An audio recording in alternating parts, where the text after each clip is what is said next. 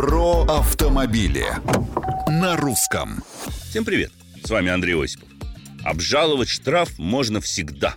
По меньшей мере в течение года и до и после его оплаты, и даже если оплата произведена со скидкой. Такие выводы можно сделать из разъяснений Конституционного суда России, который постановил, цитирую, Оперативная оплата штрафа с 50% дисконтом в течение 20 дней после вынесения постановления не ограничивает право граждан на обжалование самого факта нарушения и не означает, что автовладелец признал в нем вину.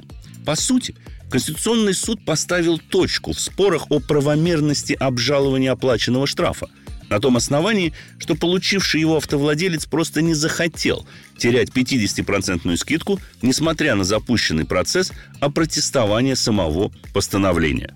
Другой вопрос – станут ли суды всех инстанций при рассмотрении подобных дел ссылаться на разъяснение Конституционного суда? В этом вопросе определенности, увы, пока нет. Некоторые юристы считают, что целесообразно внести уточняющую поправку в Кодекс об административных правонарушениях. Закон, смягчающий или отменяющий административную ответственность, должен иметь обратную силу и распространяться на штрафы, не вступившие в законную силу, а не на неисполненные, как сейчас. Комментарии, мнения и предложения приветствуются на страничках Русского радио в социальных сетях.